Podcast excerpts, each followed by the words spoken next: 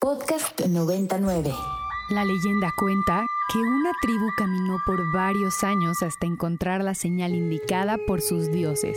Un islote en medio de un gran lago, donde un águila sobre un nopal con queso... Mmm.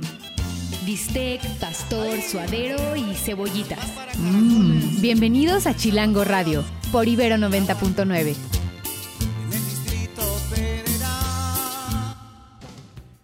Y estamos arrancando este Radio Chilango del día de hoy, Semana del Arte en la Ciudad de México. Hoy es 8 de febrero del 2023. Tenemos pues un mundo en llamas como es costumbre y una ciudad con un montón de cosas que están ocurriendo al mismo tiempo. Mi nombre es Isaac Torres y me acompaña mi querida Victoria Villalobos. Esto es Radio Chilango y el día de hoy estaremos platicando sobre varias cosas que hacer en esta Semana del Arte. También les traemos algunos chismes de lo que ha ocurrido en esta ciudad. Chismes, nos gusta la palabra chismes, está muy, este, muy mood de, de, tía, de tío.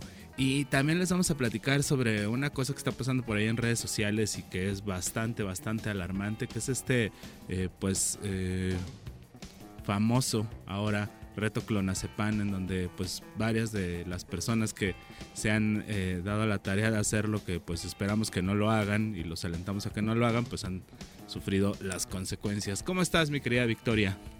Acá bien con la noticia de que traté de abrir una cuenta de Twitter el otro día para por fin tener un handle al cual me pudieran hablar, pero la plataforma no me lo permitió.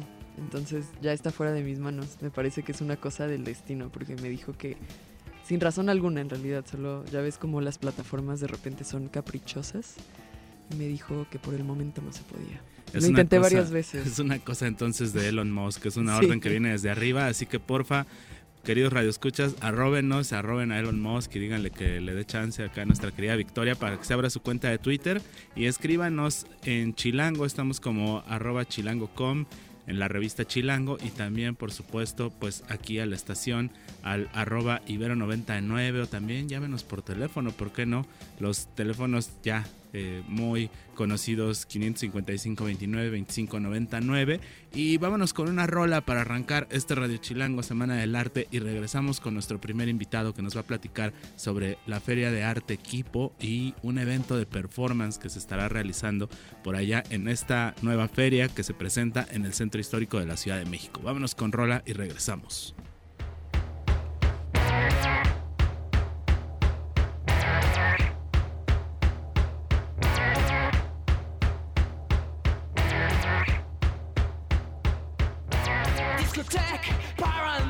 Six Million Dollar Weirdo de Brain Police es lo que acabamos de escuchar aquí en Radio Chilango, preocupados y preocupadas como siempre por la contingencia ambiental que nos aqueja, pero también emocionadas y emocionados por lo que se viene en la Semana del Arte. Emocionadísimes por lo que se viene en la Semana del Arte y hay un espacio no tan nuevo, ya lleva algunas ediciones, pero tal vez para algunos de ustedes no tan familiar como estos otros espacios como Sonamaco, como la Feria de Arte Material y como el Salón Acme que se han vuelto ahora como digamos los este, principales headliners de esta semana, pero también hay otro espacio que se llama Kipo Art Fair que se presenta en esta ocasión en el centro histórico, por allá eh, en los límites entre la colonia Juárez y el centro histórico y se distingue al parecer de las otras ferias porque hay un área de performance dentro de esta feria de arte. Y de eso nos viene a platicar nuestro querido amigo Pancho López, un artista pues muy conocido en la escena de performance en México, diría yo, una de las autoridades para hablar de performance en este país y pues esta vez estará por allí acompañando a Kipo Art Fair haciendo una selección y una presentación de trabajos relacionados con performance. Bienvenido Pancho, ¿cómo estás? Hola, muy bien, pues muy contento. ¿Cómo están ustedes? Pues muy contentos de tenerte por acá en cabina virtual y que nos platiques un poco sobre Equipo Art Fair y sobre tu participación dentro de Equipo como director del área de performance. Pues muy contento porque este año me invitó Laura Reséndiz eh, y Chiro Irie a participar con esta, eh, esta área de performance que pues bueno, para mí es como muy eh, satisfactorio pues que me haya, hayan pensado en mí Y pues en esta ocasión tengo la, tuve la oportunidad de invitar a cinco artistas, cinco proyectos que, que pues vienen de diferentes lugares. Eh, tengo una propuesta con un colectivo de chicos muy jóvenes que vienen desde Torreón, eh, que es el colectivo Vera. Y este, vienen ellos eh, con una pieza que se llama Otras Maneras de Verme. Y pues está como súper, súper bueno el, el, el proyecto, ¿no? y va a ser una, una, pieza de video performance con instalación y va a estar toda la semana corriendo en los horarios de la feria, ¿no? Después eh, ellos van a hacer también un performance en vivo eh, que va a estar bueno porque es una prueba de galera. Está bastante interesante el, el, proyecto para, para nosotros, ¿no? Este, luego de ahí, eh, desde Panamá nos acompaña Susana González Revilla, una artista que trae dos proyectos paralelos que son piezas hermanas. Está el proyecto que se llama Yo Me Amo, que es una campaña eh, que se hizo con dólares, con billetes de 100 dólares. Y pues la idea de este proyecto pues es este eh, tener, eh, ¿cómo se llama? Tener el, el, una activación para que todo el mundo tenga abundancia y tenga amor propio y demás se llama Yo Me Amo esta campaña. Y luego de ahí vamos a, a tener eh, pues el siguiente proyecto de ella que se llama La Iglesia del Amor Propio, que es una pieza bastante interesante porque pues es como una especie de profeta que va hablando pues de todas las cosas que le hemos hecho a la tierra. Mucha gente puede pensar que es un poco hippie, pero es bastante interesante, ¿no? Porque es una activación interesante que va a estar el sábado y luego eh, tenemos otra pieza de Mercedes Gertz que viene desde Los Ángeles. Tiene un proyecto que se llama Un sueño por un sueño, que está bien bonito porque es que ella lo que busca en este performance interrelacional es que le platiquen sus sueños eh, y ella los dibuja y pues hace un intercambio de sueños con, con la gente, ¿no? Entonces es muy, muy bonita la pieza, muy, muy sencilla, pero a la vez muy, muy, muy interesante, ¿no? Después también está una artista que ya está muy enraizada en la Ciudad de México. Ella es austriaca, pero se llama Doris Steinbichler. Ella tenía en el año 2000 el, epicentro en la colonia Guerrero y pues ella es experta en, piezas audiovisuales, en live cinema, en performance sonoro y va a estar con nosotros con una pieza que se llama Momento. Ella estará el sábado a las 8 de la noche. Y me falta por ahí Magali Vega, que es una artista mexicana radicada en Nueva York, que ella tiene una pieza que está hecha con aire, Air Supply, eh, que está muy, muy, muy interesante porque pues es sobre la violencia que hay en nuestro país y la pieza tiene que ver pues con, con el aire. Entonces es un pequeño cubículo preparado con, con ventiladores y con otras otros aditamentos, pues para hablar de cómo de repente el aire puede ser un elemento de tortura entonces es interesante el trabajo que está presentando. Nos va a haber otros performances también que no están coordinados eh, directamente conmigo, sino que están en, el, en, en, los booths de los artistas, de diferentes artistas. Entre ellos va a haber un happening culinario, en uno de los patios del edificio donde, ahí en, en el edificio de la feria, eh, está justo enfrente de gobernación, en el reloj chino, o sea, es facilísimo encontrarlo. Pues este, estos chicos van a hacer un proyecto eh, asando ostiones y cosas así. Va a ser un happening culinario literal, como el nombre lo indica, y pues está muy, muy divertido. Yo lo encuentro muy divertido, ¿no? Pues, pues por ahí va más algo, o menos. Sí, algo que involucra muchísimo al público, ¿no? A diferencia de algunas otras ferias que quizás se dedican más bien a la contemplación del arte, pues estas activaciones, como bien mencionas, sí están encaminadas a que se genere un diálogo. Eh, a tres minutos caminando de Salón Acme y material, pues no se lo pierdan, váyanse a dar una vuelta a ver qué sentires les suscita eh, pues los happenings, los performances. Eh, y por otro lado, pues es muy interesante escuchar toda la gran variedad de temáticas que se van a representar a través de estos performances, ¿no? Está la violencia en México, la violencia que le hemos infligido al planeta Tierra, eh, el dinero, el aire. Cuéntanos un poquito sobre cómo fue el proceso de selección o digamos, ¿hay, hay alguna línea curatorial que los una de alguna manera o, o qué querían traer en esta ocasión? Sí, sí hay una línea. A mí me interesó mucho pensar en las obras interrelacionales, ¿no? En estos proyectos que se hacen, eh, lo que conocemos como performance relacional, que en muchas ocasiones pues tiene que ver con el contacto directo con, con, con les otros, ¿no? Así como dicen ahora, los otros, las otras.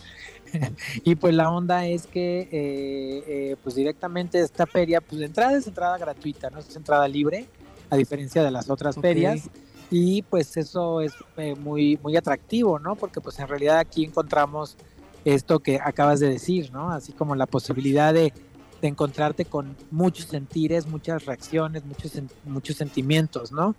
Y pues bueno, la, la, la temática obviamente cada artista manejó eh, el contenido directo de su pieza, pero sí les pedí a todos los que invité que tuvieran que ver algo con, con esta relación directa con, con, la gente, ¿no? Con el intercambio, con el contacto humano, que es de repente lo que hemos perdido ya en la actualidad, ¿no?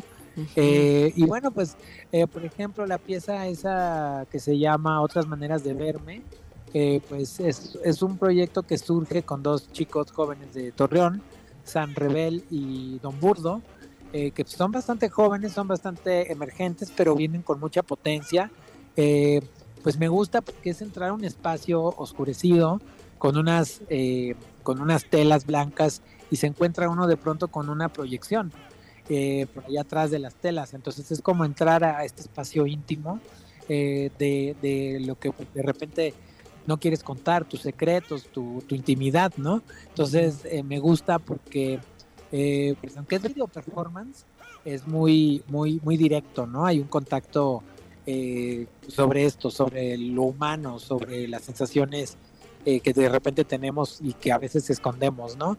Y pues habrá otros video performances también en, cuartitos oscurecidos que, me gusta mucho, ¿no? Por ejemplo, la Iglesia del Amor Propio es un recorrido que hace Susana González Revilla por diferentes espacios de, Panamá, eh, Panamá ciudad y también la selva. Entonces de repente imagínense nada más como probadita un, una lancha, una lanchita en el canal de Panamá, eh, yendo con Susana que va vestida toda de blanco con, con amarillo y dorado, eh, al frente eh, de la lancha, junto a los buques cargueros que son inmensamente enormes y pues ahí simplemente vemos el, asunto de, pues de, nuestra fragilidad, de nuestro tamaño de nuestro cuerpo ante pues estas bestias mercantiles, ¿no? Que son muy, muy grandes, ¿no?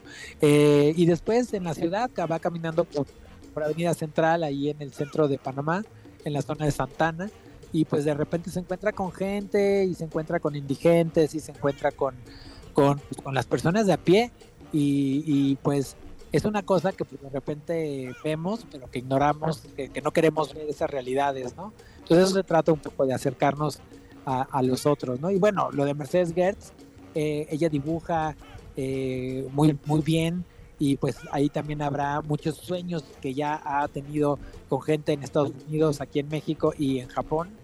Y pues uno verá más de 50 dibujos eh, en un pequeño espacio que también eh, tiene por parte de la feria de equipo.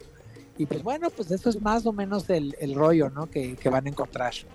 Pues estaremos visitando, por supuesto, la feria de equipo, que además pues se alza con esta nueva propuesta de este espacio dedicado al performance, que además pues eh, en tu larga trayectoria como promotor del performance y como artista de performance en México, pues es este, pues extrañaba por allí tu participación en este tipo de proyectos que vuelven a poner al performance que creo yo que en los últimos años se ha pues descuidado un poco como desde la parte institucional tuvo, tuvo un, un, buen de espacios de exhibición y de producción durante varios años hacia principios del siglo XXI y ahorita pues eh, de nuevo este espacio que activas dentro de la feria de arte los invitamos a todos a que busquen en las redes sociales a la Kipo Art Fair están como Kipo con Q y pues tú, Pancho, ¿tienes algún Instagram, algún espacio en la red social donde te podamos buscar?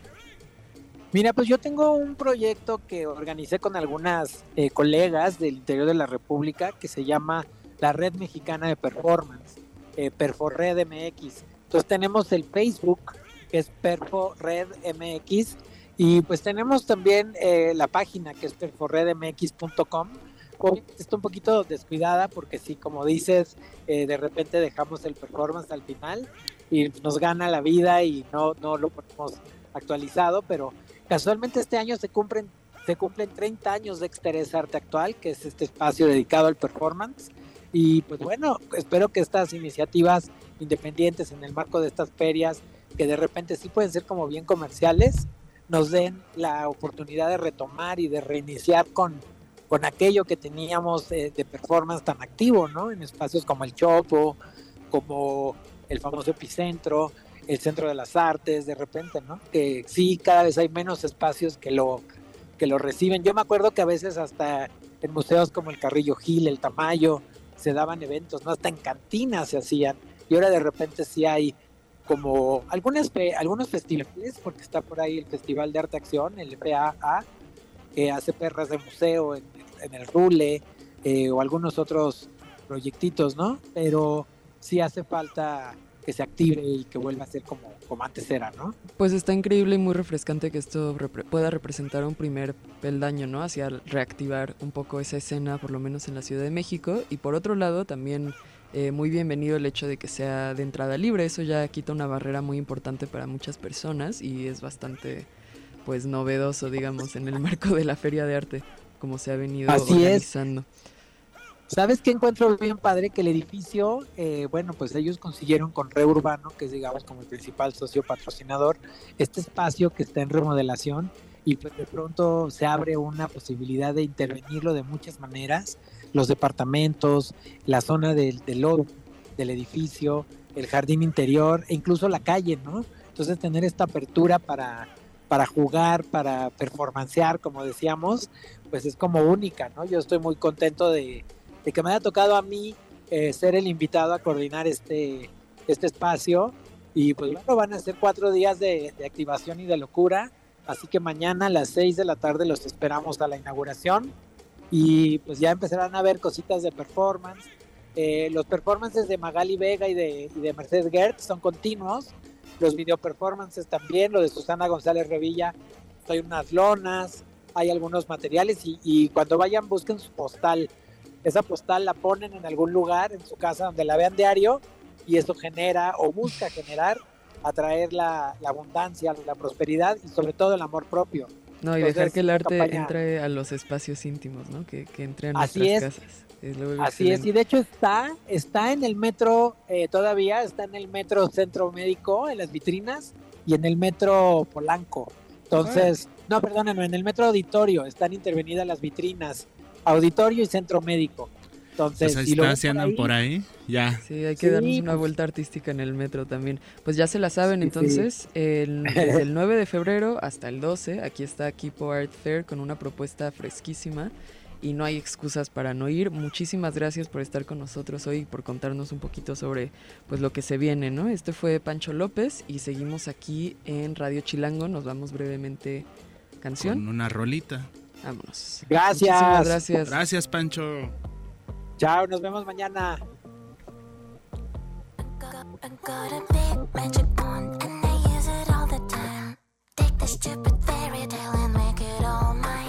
Esto que acabamos de escuchar fueron nada más y nada menos que las Pussy Riot, hablando por ahí de performance. Y pues decíamos aquí mi querida Vicky y yo que sí, muy popera esta rola, está, está cotorrona, pero de repente como que se nos resbala demasiado el pop. Sí, de repente no parece que estamos en la estación en la que estamos, ¿no? Como que aquí, aquí no se permite el pop limpio. Pero bueno, por ahí, por ahí sí luego se avientan unas Miley Cyrus, ¿por qué no? Porque no? Las Pussy Riot que además se merecen estar en todos los programas de esta querida estación.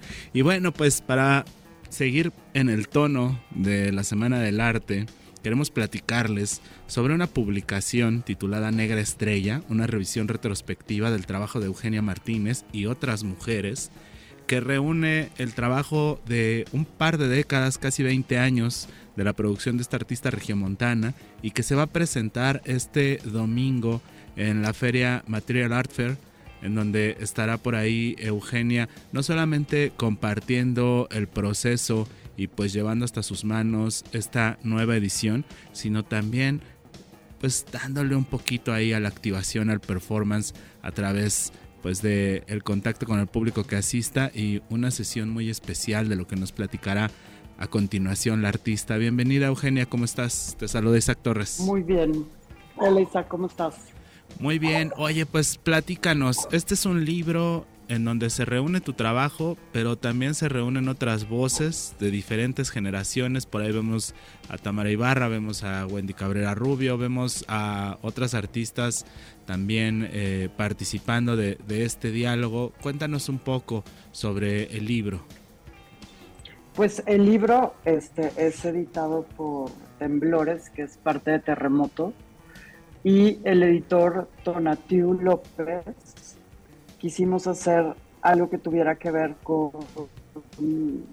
o sea, con distintas generaciones y también abrir a otras voces, como por ejemplo un ejercicio que hicimos con Clio Mendoza, que ella pues es de parte de la literatura, ¿no? Ella es escritora, tiene esta novela que ha sido como muy celebrada, que se llama Furia, y por ejemplo Clio escribió un cuento basado en la pieza del tarot, ¿no? Y entonces eh, Clio abordó el tema, pues, de la violencia de género, del feminicidio, que aunque el tarot, que es una pieza que es, fue muy compleja de hacer porque habla de muchas partes, de muchas zonas que tienen que ver con toda esta problemática de género con las mujeres, rara vez, o sea, se puede abordar específicamente el tema del feminicidio porque te puedes distraer con tanto símbolo, ¿no?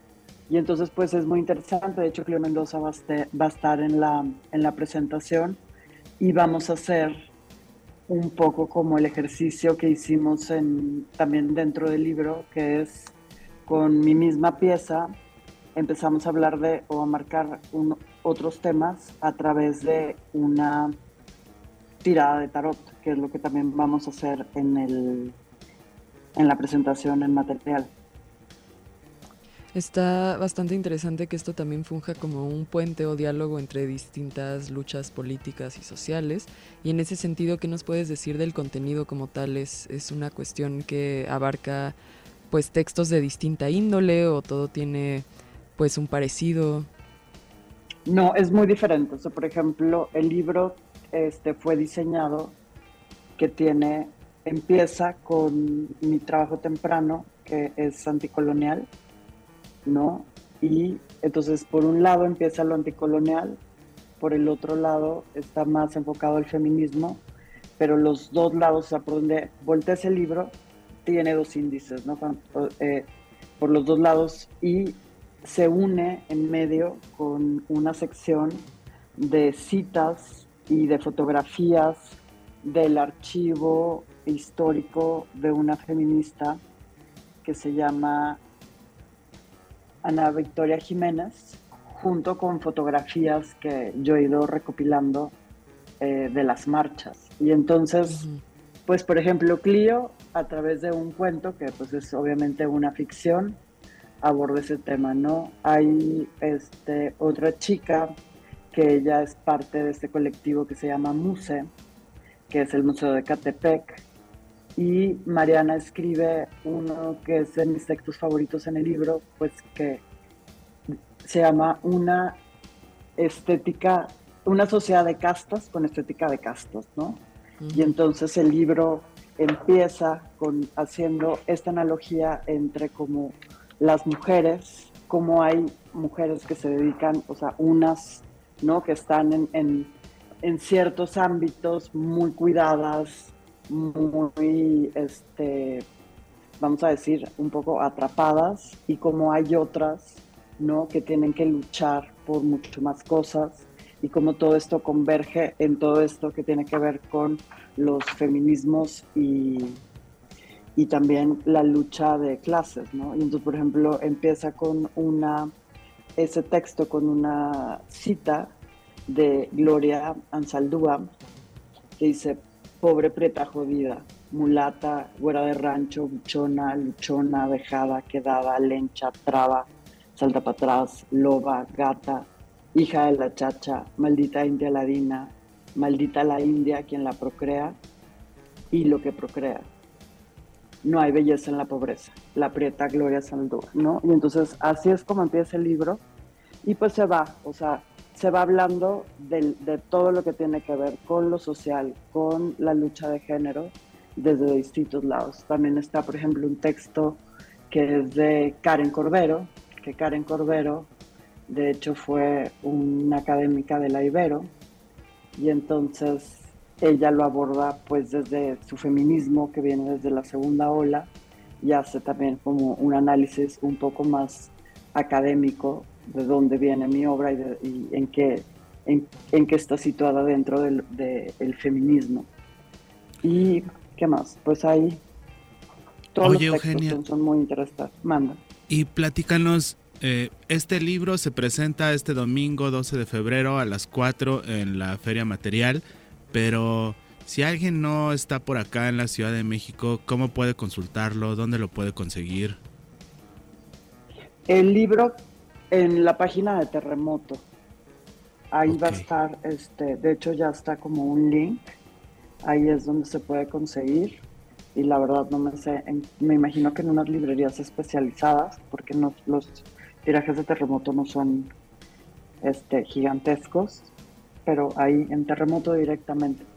Pues ahí está, vamos a echarle una mirada a esta presentación que además pues eh, será toda una experiencia sin duda y échenle un vistazo a la página de nuestros amigos de Terremoto, Terremoto MX, por ahí están en el Instagram y pues además de este libro, pues encontrarán mucho contenido, es una gran plataforma de producción intelectual y de producción sobre arte contemporáneo. Te agradecemos mucho haber estado por acá, Eugenia, y pues estaremos por ahí al pendiente de esta presentación. Muchísimas gracias, les mando un saludo. Mucha suerte. Pues vámonos al corte y regresamos. Ya está por acá nuestro invitado presencial del día de hoy. Nos honra de venir a cabina y lo cual siempre se agradece. Regresamos con Radio Chilango por Ibero 90.9.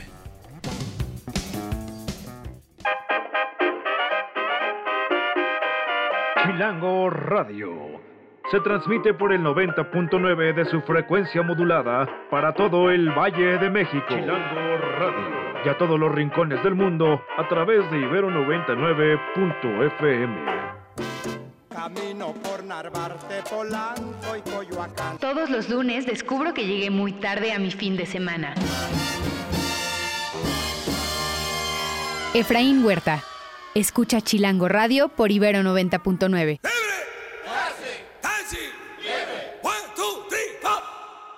Quieren copiar mi técnica, mi estilo, mi métrica. Me siento el creador de una escuela poética. Mi voz, mi temática. Case O de Quieren copiar es lo que acabamos de escuchar acá en Radio Chilango. Muchas gracias por sintonizar a todos los que nos escuchan el día de hoy, 8 de febrero, en donde se nos viene la Feria del Arte. Eh, pero justamente dentro del marco de esta misma feria, como veníamos platicando aquí en cabina, em, pues no, no todas las propuestas han estado inscritas a este marco o han operado de, esa misma manera. Entonces también es importante pues dar cuenta de esas otras organizaciones o formas de organización en torno al arte. Em, y pues bueno, estamos aquí en cabina, que pues nuevamente les agradecemos, y siempre se agradece cuando vienen a cabina para que no nos pasen las rarezas del Zoom y em, pues las interferencias de otra clase de medios que no sea el físico pero estamos aquí con Erendira Esquivel y Alejandro Gómez Arias eh, de la Galería Epifanía para que nos platiquen un poco de esta exposición del artista Alejandro Gómez Arias eh, que se llama Flujos Minerales y que pues está próxima a abrir sus puertas al público general. Bienvenidos. Eh, ¿Podrías platicarnos un poco sobre este nuevo espacio, Erendira, nos estabas aquí tras bambalinas diciendo que se trata de un lugar donde anteriormente hubo una tienda de anticuarios, un espacio de coleccionismo. No, eh, el espacio de coleccionismo sigue. Eh, es un espacio, es un centro comercial que tiene 40 años dedicándose exclusivamente a la venta de arte y antigüedades en México. Eh, desafortunadamente no había ni un solo espacio dentro de estas 42, 43 galerías que hay que expusiera arte contemporáneo. Es una inquietud para mí, ya que soy tercera generación de anticuario y crecí dentro de este mundo de objetos que te invitan a conocer la historia primero del objeto, después la de la persona que lo coleccionó y posteriormente te hace enterarte de que esto está ligado a una macrohistoria, tanto del país como de nosotros como especie. Entonces así surge Epifanía dentro de este lugar que lleva 40 años de resistencia y que en este momento pues está abriendo sus puertas al arte contemporáneo dentro de este otro no lugar que es un centro comercial, solo que está dedicado al arte y a las antigüedades que pues para quienes nos están escuchando y que a lo mejor tienen un poquito más de expertise en este tema, pues seguramente ya cayeron en cuenta de dónde es ese lugar, ¿no? Que es ahí en el corazón de la zona rosa y que es mejor conocido como la Plaza del Ángel, si no me equivoco. Exactamente, es la Plaza del Ángel, está en la calle de Londres y también se puede entrar por la calle de Hamburgo. Eh, estamos a una cuadra del Ángel. Te puedes acercar un poquito más a tu micro, este, y pues la Plaza del Ángel para muchos coleccionistas y para muchos aficionados del arte eh, tiene un, pues una presencia importante. Y pues tan solo pensaría yo en, todo lo que pues todo lo que se exhibe allí de arte moderno no es un es un gran espacio para la exhibición de pues de los artistas. Por ahí yo recuerdo muchas cosas de artistas de la ruptura de toda esta generación no sí eh, además de arte contemporáneo durante los 80 se empezó a, a ver un, un, boom sobre la ruptura y muchísimos artistas iban a, a, las galerías que estaban dentro de la plaza a llevar sus obras. Y los galeristas de allí empezaron a, a llevar como las carreras de estos artistas. Sí, pues eh, justamente ahorita que estamos eh, platicando sobre, sobre este boom que tuvo ese espacio en, aquellos años, pues me parece extraño que no, que no hubiera pues arte contemporáneo metido por allí. Y pues ahora ya hace presencia, hace su aparición el arte contemporáneo en ese espacio y pues qué mejor que con esta propuesta de nuestro querido amigo Alejandro Gómez Arias, Flujos Minerales. Y está Alejandro por acá con nosotros para platicarnos un poco sobre esta exposición. Bienvenido Alejandro, ¿cómo estás? Un gusto tenerte acá. ¿Qué tal Isaac? Gracias por la invitación, muchas gracias. Platícanos qué onda con flujos minerales. Por ahí nos compartiste unas imágenes, nosotros ya rolamos por ahí unas imágenes. Vemos un poco de escultura, escultura en pequeño formato, vemos unos cráneos por ahí, pero cuando hablas de minerales, eh, pues me hace pensar en, en pues extractivismo, me hace pensar en economía, me hace pensar también, pues, ¿por qué no en, la materia tal cual que se, que se manipula para poder producir arte, ¿no? Platícanos, ¿qué vamos a encontrar en esta exposición? Claro, eh, mira, em, un poco la idea eh, viene de estar trabajando con, eh, a partir del valor, de la construcción del valor, que bueno, tú conoces un poco mi, mi trabajo, ¿no? Que he ido desarrollando a partir de digamos, cuestionar dónde se coloca la noción del valor a partir de eh, destruir o deconstruir diferentes materiales como pueden ser el dinero, las monedas y a partir de eso pues me fue llevando a acercarme a los, a los minerales, sobre todo a los materiales pensando como de dónde vienen ¿no? y el trabajo que hay detrás para sacarlos, etcétera y también su relación digamos ya un poquito más en, en términos del extractivismo que fue mi segunda fue mi exposición individual anterior donde trabajé sobre que se llamaba el peso de la tierra y estaba vinculada a esta noción de cómo el extractivismo ejercido desde el norte global se aplicaba al sur y eso generaba una serie de relaciones muy específicas donde estos flujos están constantemente eh, alimentados tanto por trabajo como por minerales como por explotación y en algunos otros casos como eh, bueno pues eh, se hacen esas conexiones ¿no? y bueno esta exposición en particular viene como de esta, es, un, es una continuación, digamos, de estos mismos temas, pero ahora planteado desde una noción un poco más, digamos, plástica. Eh, tenemos escultura, como bien decías, hay una serie de esculturas, hay una serie de pinturas, ¿no? Eh, tengo pintura que además eh, fue un placer regresar un tanto a la pintura, que también están hechas con minerales, ¿no? Algunas de ellas están hechas con materiales como el plomo. Entonces, ah, ha sido muy interesante este encuentro como con la materia y utilizar diferentes minerales. ¿no? Muchos de ellos en esta exposición están relacionados a la noción que tiene que ver con eh, el cruce tecnológico y esta relación que comentaba entre norte y sur. Y un poco eh, partiendo de eso, eh, digamos, vamos a encontrar algunas obras que están hechas con minerales como el coltán, ¿no?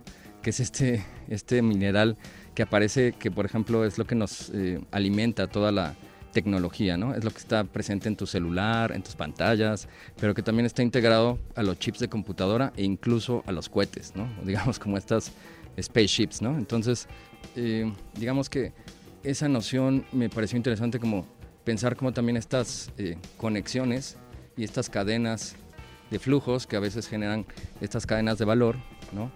van, eh, pueden ser como presentadas a través de tanto escultura como diferentes objetos. Un poco en este sentido más tradicional que las veces anteriores que había estado como haciendo objetos un poco en un sentido más conceptual, pero me gustó acercarme mucho a, la noción de la materia a partir de la escultura y la pintura. Y pues ahora me gustaría preguntarte, Erendira, ¿cómo es que entras tú en contacto con el arte contemporáneo, con el trabajo de Alejandro y que decides aventarte a hacer una expo con esto y arrancar este nuevo proyecto? El espacio tiene mucho tiempo en mi cabeza, por eso se llama Epifanía, porque es una revelación y algún día tenía que existir físicamente. Con Alejandro decidimos abrir porque llevo mucho tiempo trabajando con él y yo hice la curaduría de la exposición anterior del peso de la tierra. Eh, mi acercamiento al arte contemporáneo tiene que ver con que pues en realidad me encanta el arte y el arte no tiene época, lo que hoy consideramos contemporáneo, mañana va a ser moderno, después va a ser antiguo y después va a ser arqueología. Siempre que entra alguien a la exposición de Ale, yo lo primero que digo es, es arqueología del futuro, es la arqueología de la metamodernidad. Pues se oye, se oye súper interesante, se oye chido esta, esta exposición, es un muy buen plan. Inauguró la semana pasada, pero todavía tenemos oportunidad de visitarla y va a estar durante todo este eh, espacio eh, de esta semana, de este fin de semana, que va a haber ferias y cosas que hacer, ¿no? Estamos todo el mes, de hecho vamos a alargarla una semana más, hasta el día 5 me parece, que es el día que cierra el 5 de marzo y pueden ir de, a partir de las 3 de la tarde a las 7 de la noche, de lunes a viernes. Los sábados estamos abiertos desde las 11 de la mañana hasta las 5 y el domingo, si requieren ir en domingo, también podemos asistir a, a una visita sin ningún problema si nos hacen una cita. Y, hablando justamente sobre visitas, Alejandro, ¿tienes planeado hacer algún tipo de activación, eh, algún tipo de evento durante esta semana o el tiempo que le queda a la exhibición? Sí, tenemos eh, planeado una serie de eventos, bueno, no una serie, más bien dos, porque también es mucho, mucho trabajo. Eh, queremos que vengan, nos acompañen, vamos a hacer un grupo de lectura Vamos a leer algunos textos que hablan justo como a partir de una relación con el futuro, con estos materiales que estamos usando en el cotidiano, pero que también están presentes, como decía Erendira, eh, a partir de esta noción de la arqueología que tiene que ver con este, este planteamiento. De hecho, hay una pieza muy interesante que eh, trabajé igual con el curador, que en esta ocasión fue Yanis, MS Yanis, es eh, un curador joven y él justo hizo una vitrina, eligió un mueble de anticuario muy bonito, muy antiguo, donde dentro de ese mueble metió diferentes estratos, tanto de tecnología, restos tecnológicos, como algunos bocetos de piezas antiguas, mías, alguna relación que tenía como con algunos otros objetos. Fue creando como, fuimos jugando ahí, entonces justo es una pieza que hace mucho eco con las piezas que están, digamos, en la misma plaza que son piezas antiguas, ¿no? de diferentes siglos. Entonces hace una especie de eco y hay una eh, noción que está ahí. Entonces queremos hacer este eh, encuentro donde podamos hacer una lectura, un grupo de lectura eh, sobre metafuturos, posibilidades como a partir de los materiales. Y en el cierre vamos a tener una sorpresa que la estamos planeando, pero será más o menos a partir del primero al 5 de marzo. Estamos planeando un cierre interesante donde queremos traer a algunas personas que puedan platicar también sobre el tema. Y eh, bueno, eso sería un poco lo que estamos pensando. Pues suena, suena bien el plan si no les da tiempo en esta semana porque hay muchas actividades. De repente a veces creemos que es buena idea tener muchas actividades en una sola semana, pero en realidad no lo es. Tienen oportunidad de visitarla, tienen oportunidad de asistir a estos eventos, a estos círculos de lectura que seguramente estarán cargados allí de mucho poder y mucha ideología. Y pues a mí se me antoja mucho el viaje de ir a la Plaza del Ángel ver todas esas cosas del mundo antiguo, de esas otras eras de la Ciudad de México y de repente toparme con algo de arte contemporáneo. Me parece interesante que los artistas contemporáneos estemos empezando a buscar estos espacios no oficiales o digamos como no institucionales a los cuales ya veníamos como muy acostumbrados y pues empecemos a abrirnos otras otras oportunidades y otras posibilidades de establecer diálogo con otros lugares. Pues los felicito por esta iniciativa, esperemos que tenga un buen eco y nada más para finalizar Alejandro, ¿podrías compartirnos a dónde podemos encontrar un poco más sobre tu obra? ¿Dónde podemos, hay alguna otra exhibición en la que estés participando ahora, en alguna eh, de las ferias? Eh, eh, justo ahora mismo hay una pieza que extiende, una exposición que extiende su, su, tiempo y está en el Museo del Banco de México. Hay una pieza que coloqué ahí. Entonces también si gustan eh, darse una vuelta, es un muy bello lugar, es un gran museo. El edificio es magnífico y es igual un poco en este sentido como lo que acabas de decir, ¿no? Chato, que ahí está, puedes darte una vueltita, hacerte el plan, ¿no? Igual en la zona rosa puedes pasar por ahí, este, hay unos fideos excelentes, ¿no? comes por ahí y ahí estamos, ¿no? Y será un gusto saludarlos. Suena, suena bien el plan. ¿Nos repiten las redes sociales del espacio? Claro, eh, esta es epifanía.galería y bueno, a mí me pueden seguir como otro punto meme en Instagram. Pues ahí estamos. Muchas gracias por haber venido hasta acá. Nos vamos a ir con una rolita y vamos a regresar para cerrar este Radio Chilango y platicarles sobre este asunto que anda por ahí rolando en las noticias, el reto clonazepam, que está intoxicando un buen de chavitos por ahí y que pues deben de tener el ojo puesto sobre esos chamacos. Vamos con una rola y regresamos. Esto es Radio Chilango por Ibero 99.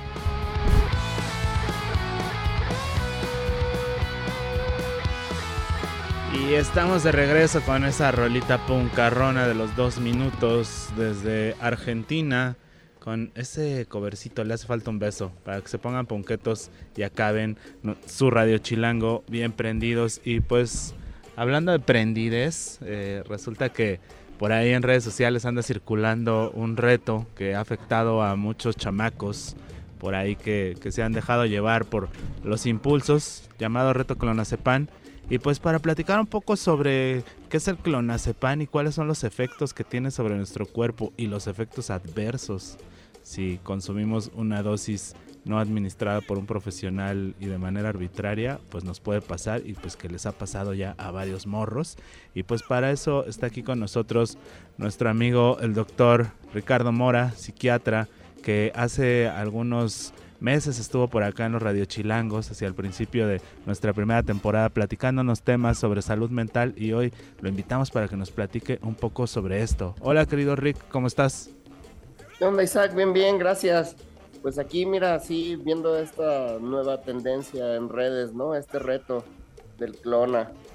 Este, pues mira, ¿qué te puedo decir? El clonazepam, ¿no? Es una benzodiazepina un medicamento controlado justamente, se, requiere receta médica y pues para simplificar un poco los efectos son muy parecidos al alcohol, Isaac. O sea, actúan el mismo neurotransmisor que actúa el alcohol, que es el, eh, GABA, ¿no? El, el, ácido gamma hidroxibutírico, que es el principal depresor del sistema nervioso central. Entonces ya te imaginarás, digo, por el rango de edad de estos chavos que vi las notas, pues unas dosis, aunque sean pequeñas, o sea, no estar expuestos a alcohol, pues van a tener efectos muy similares, ¿no? Que en, grandes cantidades incluso pues podría ocurrir situaciones como las que vimos en Guanajuato, que sí requirieron atención en urgencias, ¿no? A lo mejor, pues depresión respiratoria es la principal, ¿no? O sea, el paciente tendría que ser intubado. Ok, y pues a mí me gustaría saber qué, qué pasa, o sea, llega un chavito, una dosis eh, regular de una de estas de estos medicamentos, pues que será una pastilla, una cosa así, pero de repente te tomas, no sé, más de dos, tres, cuatro. ¿A qué te expones en, esa pues ingesta? o sea, haz de cuenta, una, eh, el clonazepam aquí en nuestro país solamente tiene una dos presentaciones, que es en solución, es decir, gotas, y en tabletas. Eh, por lo que vi las notas, parece que lo están utilizando en tabletas. Entonces, las tabletas vienen de 2 miligramos. Más o menos, para que te des una idea, una persona, un adulto de 70 kilos, con 2 miligramos que nunca haya probado el medicamento, lo más seguro es que se duerma. O sea, con una tableta. Entonces, ya si tú estás pensando en que un chavito, a lo mejor de unos 40, 50 kilos, se toma 3 tabletas, 4 tabletas, pues lo primero es que se va a quedar dormido, pero si no estás bajo supervisión, pues el paciente puede llegar, digo, en el peor de los casos también podría ser este, un paro respiratorio, ¿no? O sea, primero pierdes la conciencia y si la dosis es suficiente, pues también puedes empezar a tener alteraciones en el, en el centro respiratorio, ¿no? Y pues por eso sufrir Sí, pues sí hipoxia es una cuestión así de, claro, de noqueo total, ¿no? Sobre todo para una persona que no tiene el peso adecuado.